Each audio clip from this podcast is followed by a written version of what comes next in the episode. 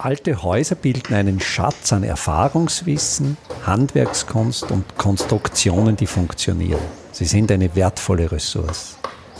Mein Name ist Friedrich Idam. Ich bin Spezialist für historische Bauten und das ist mein Podcast. Heute wieder zu Gast in Simple Smart Buildings Marlene Dorbach, Architektin, Lehmbauerin.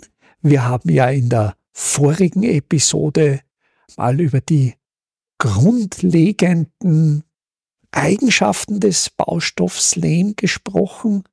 Heute geht es darum, wie du das Wissen um diesen Baustoff weitergibst und vor allen Dingen auch, wie du mit deinen Studierenden Menschen helfen kannst, die mit Hilfe eures Fachwissens und mit Hilfe eures Könnens ihre von einer Katastrophe geschädigten Häuser wieder instand gesetzt bekommen. Vielleicht einmal zu Beginn, was sind so deine Intentionen der Lehre? Was und auf welche Weise willst du dein Wissen an die Studierenden weitergeben?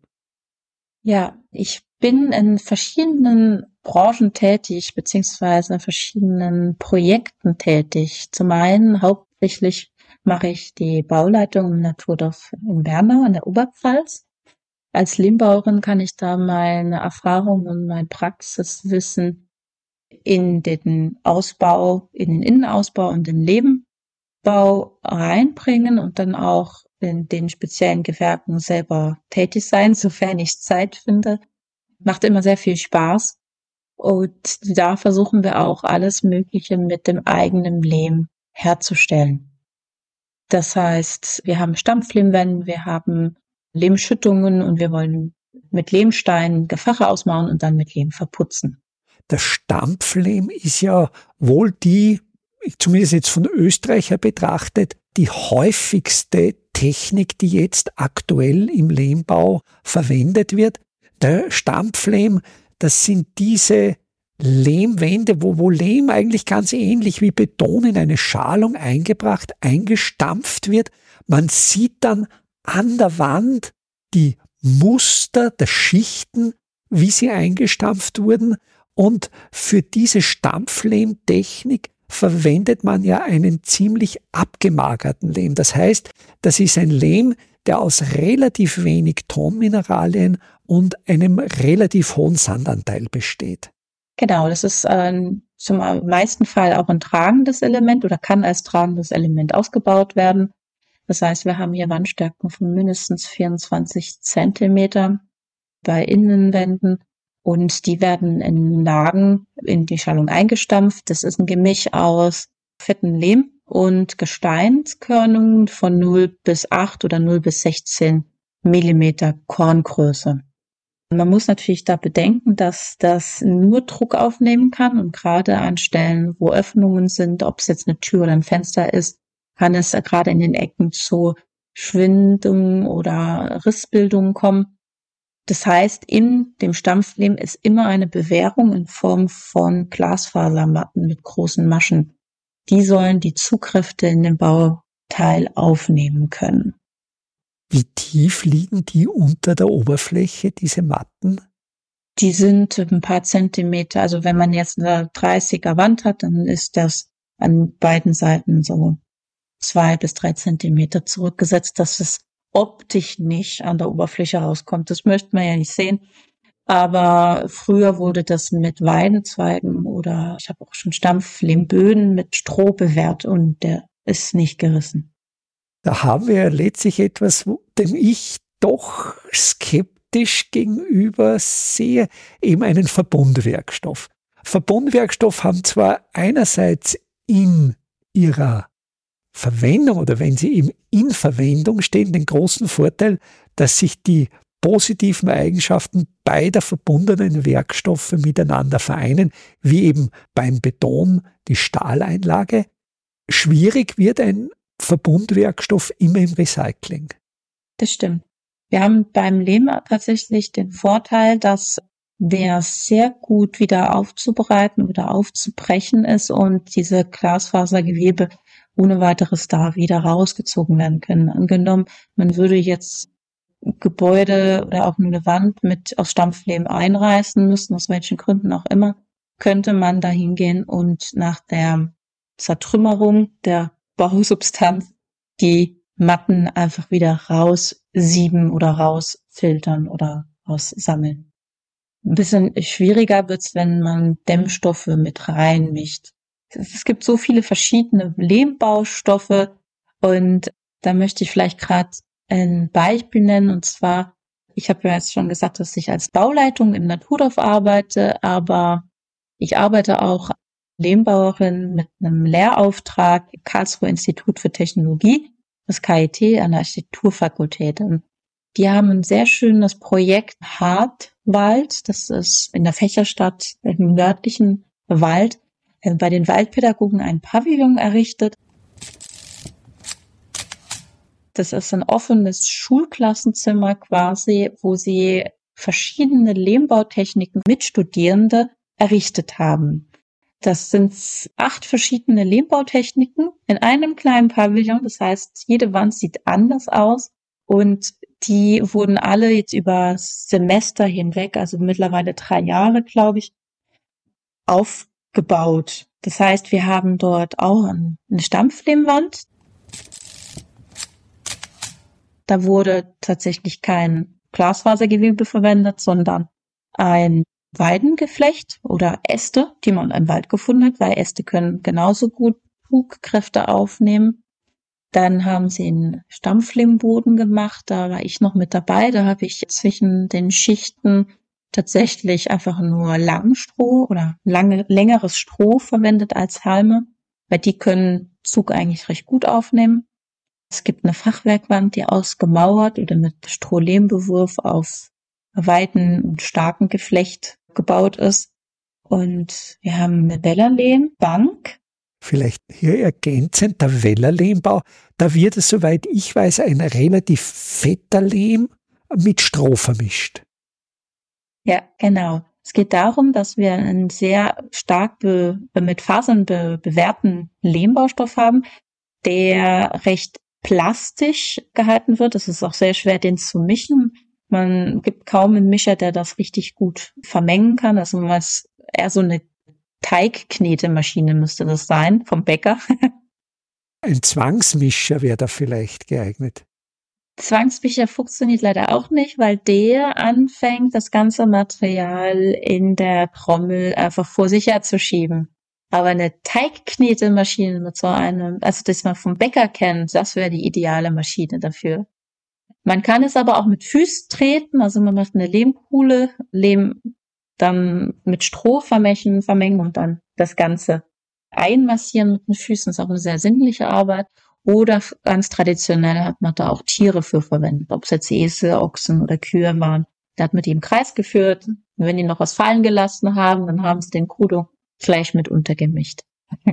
Wenn du jetzt mit Studierenden arbeitest und eben zum Beispiel das vorher angesprochene Thema der Glasfasereinlage oder der Glasfaserarmierung. Sind da die Studierenden schon so kritisch, dass sie das Recycling von Verbundwerkstoffen andiskutieren oder denken sie noch nicht so langfristig? Das Umdenken passiert gerade. Ich bin eigentlich recht stolz auf meine Studierenden. Ich versuche denen immer klar zu machen, dass alles kritisch zu hinterfragen ist man aber bei bestimmten Situationen einfach den konventionellen Weg oder den modernen Weg gehen muss. Trotzdem mit dem Hintergedanken, wie kriege ich es nachher, wie kann ich den Rückbau auch berücksichtigen, weil na, Cradle to Cradle soll man ja berücksichtigen, dass der, die Herstellung der Baustoffe, die Nutzung eines Gebäudes und auch der Rückbau einer Bausubstanz in eine Nachhaltigkeitsbilanz einbezogen werden muss bedeutet, man sollte den ganzen Kreislauf berücksichtigen und das immer, wird immer mehr hinterfragt und das finde ich sehr, sehr angenehm und sehr, ja, spricht für die Generation. Und ich denke, wenn sich diese Denkweise in der Bauwirtschaft durchsetzen wird, und ich glaube, das wird zwangsläufig passieren, wenn Energie sehr teuer wird, dann denke ich, bekommen traditionelle Baustoffe und vor allen Dingen Lehm wieder wesentlich bessere Chancen im Vergleich zu industriell produzierten Baustoffen, bei denen meistens ja ein sehr, sehr hoher Energieinput drinnen steckt. Definitiv. Und da ist der Lehm einfach ein Vorreiter. Man kann ihn sehr, sehr gut mechanisch oder auch, ja, also vor allem mechanisch aufbereiten. Man kann ihn auch das habe ich mal gemacht, aussommern lassen. Wenn man Lehm aus einer Lehmgrube hat und der in so großen Blöcken kommt, dann kriegt man eigentlich nicht wirklich ver verarbeitet. Das ist wie beim Töpfern dieser große Lehmklumpen, den muss man eigentlich wirklich mit Kraft bearbeiten. Aber wenn man die Feuchtigkeit, die da drin ist, in die Sonne legt, dann bricht diese ganze Struktur so ein bisschen auf, weil das Wasser so ganz schnell entweichen möchte. Und irgendwann hat man einen sehr großen Block da, aber der, wenn man ihn ein bisschen schief anguckt, zerbröselt er eigentlich schon so ein bisschen. Das gleiche kann man beim Auswintern machen. Das heißt, man lässt das Ganze in der Kälte, im Frost liegen und dann bricht er auch diese Struktur auf. Das finde ich eigentlich eine sehr schöne Variante. Das heißt, man muss dem Lehm manchmal einfach Zeit geben ja. und dann passieren Prozesse ganz von selbst, letztlich mit Kräften der Natur, die wiederum ihre Energie ausschließlich aus der Sonne beziehen. Ja. Ich kenne ja auch noch einen Ausdruck, ich weiß nicht, ob der in Deutschland auch gebräuchlich ist, das Mauken einer Lehmmischung. Das heißt, das Sumpfen wird mehr Tage dauern, das Mauken mehrere Wochen. Also man kann sagen, wenn es wirklich ein harter Klumpen ist, das dauert, bis der durchgezogen ist. Da muss man schon ein bisschen vorarbeiten. Also wenn das so faustgroße Klumpen sind, dann dauert, dann kann es so ein, zwei Tage zum Durchsumpen dauern. Das Mauken, das kann nach, auch wieder nach Witterung in der Sonne, auch nach ein, zwei Tagen passieren. Aber ideal so eine Woche. das vermittelst du deinen Studierenden auch praktisch. Also wie du vorher erzählt hast, dieser Pavillon der Waldschule, weil als ich in den 1980er Jahren Architektur studiert habe, da gab es an der Technischen Universität Wien so gut wie keine praktischen Übungen. Also die einzige Praxisübung, an die ich mich erinnern kann, war der Sprengkurs. Da haben wir in einem Steinbruch tatsächlich gesprengt, aber sonst war eigentlich alles theoretisch. Also das heißt, das verschiebt sich in Karlsruhe, wo du lehrst, oder in deinen Kursen ist da einfach eine höhere praktische Komponente? Genau, zum einen lehre ich den Theorieteil. Das ist aber auch nur ein, zwei Tage. Das ist ein Seminar und bietet dann aber auch entweder eine Bausommerwoche an mit der Professorin, mit der ich zusammenarbeite. Entweder sind wir dann auch im Naturdorf schon gewesen oder jetzt in Waldklassenzimmer. Darüber hinaus haben wir eigen, eigeninitiativ mit Lehmbauern und Lehmbauerinnen aus Karlsruhe eine Initiative gegründet. Und zwar Lehmbaumission im Ahrtal. 2021 am 14. Juli gab es in der Region von der Ahr, das ist ein Fluss, der in den, in Rhein mündet, in der Rheinland-Pfalz. Sehr schönes Weingebiet, sehr, sehr steile Hänge und ein sehr schönes Tal gab es eine große Flugkatastrophe Folge eines. Ich glaube, da sind ja über 100 Menschen gestorben. Ja, es sind über 100 Menschen gestorben. Der höchste Stand von da war über acht Meter. Und das ist eigentlich ein Gebiet, wo sehr viele Fachwerkhäuser historisch schon seit Jahrhunderten stehen. Natürlich immer wieder Fluten erlebt haben, aber diese Flut war eine, ja, Jahrhundertkatastrophe bis Jahrtausendflut. Jahrtausendflut sogar, ja. Und im Zuge meines Lehrauftrags biete ich meinen Studierenden an, über ihr Studium hinaus in den Semesterferien ein oder zwei Wochen mit mir, meinen Kollegen dort hinzureisen und dort mit Lehmbau zu machen. Wir haben da Kooperation beziehungsweise Kontakte zu ansässigen Vereinen, die sich da um die die sich sehr dafür einsetzen und bemühen, den, das historische Handwerk in den Gebäuden zu erhalten und auch Hilfe zur Selbsthilfe machen, also sehr viel partizipatives Bauen. Da machen wir immer wieder Projekte, wie zum Beispiel Lehmputz machen. Wir haben schon Lehmsteine gemauert. Wir haben Dämmstoffe aus Lehm gemacht und jedes Mal gibt es dann, also die Studierenden aus meinen Gruppen sind jedes Mal super begeistert und finden das Ganze sehr, sehr lehrreich und meinen, so viel habe ich in meinem ganzen Studium noch nicht gelernt. Wie auch, wenn es zum Beispiel hier im Moment kein Pflichtpraktikum mehr gibt. Ich finde es ja insofern sehr spannend, dass ja Lehm naturgemäß eine Wassersensibilität besitzt. Es ist ja durchaus notwendig, gerade bei Lehmbau auf den konstruktiven Gebäudeschutz zu achten, also einerseits eine entsprechende Sockelausführung, aber andererseits auch beim Dach auf einen guten Dachüberstand zu achten. Und trotzdem erzählst du im Adal, gibt es eine traditionelle Fachwerkbauweise, also das sind Holzskelette, deren Hohlräume, deren Zwischenräume mit Lehmbaustoffen schon seit Jahrhunderten ausgefacht werden. Und dass diese vermeintlich auf den ersten Blick extrem wassersensible Konstruktion eigentlich dem Katastrophenhochwasser gut standgehalten hat, möglicherweise sogar besser als moderne Dämmstoff oder moderne Ausfachungen, wenn ich jetzt etwa an Glasfaserdämmungen denke, die sich mit Wasser vollsaugen und dann feucht bleiben. Ich bin natürlich keine Expertin darin, was Schadensgutachten angeht. Aber wenn man ein Fachwerkhaus hat und da jetzt gerade im Ahrtal, da können die Gefache einfach rausgenommen werden. Das Holz muss nochmal nachgearbeitet werden und dann kann das Ganze wieder gefüllt und saniert werden. Gebäude, wo jetzt ein Wärmeverbundsystem ist, also die ganze Dämmung, wo das Wasser eingedrungen ist, ist eigentlich nicht mehr trocken zu kriegen. Beim Lehm, bei den Lehmgefachen beim Fachwerk könnte man meinen, dass es auch wieder trocknen könnte, würde sehr wahrscheinlich zu lange feucht stehen, bis das, das Holz anfängt auch zu modern. Die große Schwierigkeit hier bei der Katastrophe war aber die Kontamination von dem Wasser, was überall durchgeflossen ist, durch Heizöle, äh, Fäkalien und anderen Schadstoffen, die in unserem Alltag halt einfach vorhanden sind. Und die haben leider, waren Ursache dafür, dass man Leben nicht wieder verwenden konnte. Aber dieses kontaminierte Wasser ist natürlich bei einer Flutkatastrophe dringt ja das in jeden Hohlraum des Gebäudes ein. Und da denke ich, haben natürlich historische massive Baustoffe, die keine oder wenig Hohlräume besitzen, natürlich einen entscheidenden Vorteil gegenüber unseren modernen industriell produzierten Baustoffen, die entsprechende Hohlräume besitzen. Ja, da gibt es auch ein sehr schönes Beispiel. Ein Lehmbauer hat mir erzählt, der vor Ort auch arbeitet, es ging um Holzfenster, beziehungsweise Plastikfenster in dem Fall.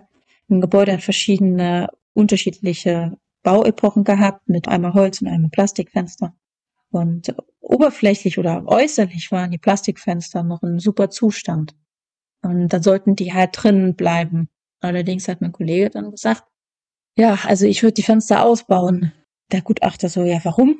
Und dann hat er einen Akkuschrauber geholt, einmal ein Loch in das Profil von dem Fenster gebohrt und dann ist da so eine kleine Wasserfontäne rausgekommen. Das heißt, durch alle möglichen Öffnungen, die man so oberflächlich gar nicht sieht, ist das Wasser mit dem hohen Druck, weil das ja lange stand, in alle Ritzen, in alle Hohlrohre reingeflossen, reingedrückt worden und später halt oh, an mangels des Drucks nicht mehr rausgekommen. Und es würde halt Ewigkeiten da drin sein und weiß Gott, was dann, ja, da drin vermoddert. Und so wie das kontaminierte Wasser in die Hohlräume der Plastikprofile eingedrungen ist, so denke ich, wird natürlich das genauso in die Hohlräume von Ziegeln eingedrungen sein. Und traditionelle Vollziegel haben natürlich dieses Problem nicht. Genau, so wie das Holz, das ist ja auch nur oberflächlich dann vielleicht angegriffen, aber das kann man ja bürsten.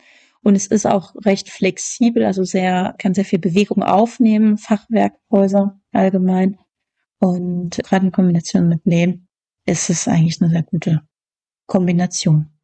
Man muss natürlich sich auch bewusst machen, ohne eine gute Also man braucht für das ganze Ahrtal Prävention für als Hochwasserschutz, weil sonst bringt der Wiederaufbau, ja, ist, ist auch schwierig, das Ganze dann zu argumentieren. Es ist also eine Kombination aus beiden. Wir können uns um die Gebäude kümmern und es muss sich natürlich auch um das ganze Ufer dann dort gekümmert werden und die Hochwasserschutz. Das ist natürlich ein Thema des Wasserbaus. Vielleicht, wenn jetzt unter unseren Hörerinnen und Hörern ein Wasserbauer, eine Wasserbauerin ist und wenn Sie mit mir eine Episode machen möchten über Renaturierung von Gewässern, also ich denke, auch das fällt in, in Simple Smart Buildings. Also ich habe mal ein Buch gelesen über die unter Anführungszeichen Bändigung der Flüsse im 19. Jahrhundert in Europa. Also der Rhein, die ursprüngliche Länge des Rheins, der ja im 19. Jahrhundert noch in Meandern geflossen ist. Ich glaube, ich habe jetzt die Zahl nicht mehr präzise im Kopf, aber ich glaube, die Flusslänge wurde auf ein Drittel reduziert, also wirklich dramatisch. Und natürlich die ganzen Inundationsgebiete, diese Möglichkeiten, wo sich Wässer stauen können, die sind natürlich alle verloren gegangen. Und was uns Bauende betrifft, natürlich sind die Baulandgrenzen in den letzten Jahrzehnten immer weiter in kritische Zonen vorgedrungen, in Zonen, wo man über Jahrhunderte nicht gebaut hat. Ja, das stimmt. Man ist mutiger geworden und da hat den Gebäuden mehr zugesprochen, weil er auch andere Baustoffe verwendet. Aber historisch gesehen ist man da doch recht viel, viel vorsichtiger gewesen. Ich finde ja den Gedanken sehr schön, den du vorher formuliert hast, deine Studierenden, die jetzt einerseits lernen, indem sie selbst arbeiten, aber ich denke auch die Erfahrung in einem Katastrophengebiet Menschen einfach helfen zu können, auch das, denke ich, ist eine ganz, ganz wichtige Erfahrung, die man in seinem Studium machen sollte. Oder nicht nur im Studium. Ich glaube, das sollte jeder Mensch machen können, diese Erfahrung. Bin ich auch sehr davon überzeugt. Und es ist für mich auch jedes Mal ein ganz tolles, tatsächlich positives Erlebnis. Denn ich bin jetzt zum fünften Mal dort gewesen und man lernt immer wieder neue Leute kennen und ja, helfen und geholfen werden. Das ist einfach ein sehr schönes Geben und Nehmen sehr viel Dankbarkeit, die man da erfährt. Natürlich auch die ganzen Konflikte, die da vor Ort sind. Da muss man aber sich einfach auf das Essentielle besinnen und hat dann eine sehr, sehr schöne und erfolgreiche Zeit da mit einem Erfahrungsschatz oder mehr. Also die Erfahrungen, die man da sammelt, die sind einfach unbezahlbar. Finde ich immer wieder sehr schön. Also ich denke, mit dem Projekt ist es dir gelungen, sehr, sehr schöne Dinge miteinander zu vereinigen. Einerseits mit einem natürlichen Baustoff zu arbeiten, dessen ökologischer Fußabdruck wohl der geringste unter allen Baustoffen ist, mhm. jungen Menschen, Studierenden zu zeigen, praktisch zu zeigen, wie schön handwerkliche Arbeit sein kann mhm. und als dritte Komponente Menschen, die von einer Naturkatastrophe heimgesucht wurden, diesen Menschen tatkräftig im wahrsten Sinn des Wortes helfen zu können. Mhm. Marlene, ich danke dir sehr, sehr herzlich für dieses Gespräch. Ja, danke schön. Für diese Einblicke und wünsche dir für deine berufliche Zukunft in allen Sparten, in denen du tätig bist, alles Gute. Vielen Dank, dir auch. Tschüss. Dankeschön. Vom 22.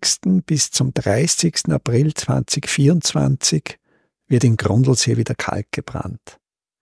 Im Ortsteil Gössel in der Nähe des Doplitzsees steht ein alter Kalkofen, der bereits instand gesetzt ist und wieder in Betrieb genommen werden soll. Bei diesem Workshop können Sie lernen, wie ein Ofen richtig befüllt wird, vor allen Dingen wie ein Trockengewölbe aufgesetzt wird, um den Ofen auch befeuern zu können. Wir suchen aber auch Leute, die bereit sind, die eine oder andere Schicht, ja, sogar eine Nachtschicht, diesen Ofen zu befeuern. Die Teilnahme an diesem Workshop ist kostenlos. Alle Anmeldeinformationen, die Anmeldelinks finden Sie auf meiner Website www.idam.at unter dem Menüpunkt Veranstaltungen.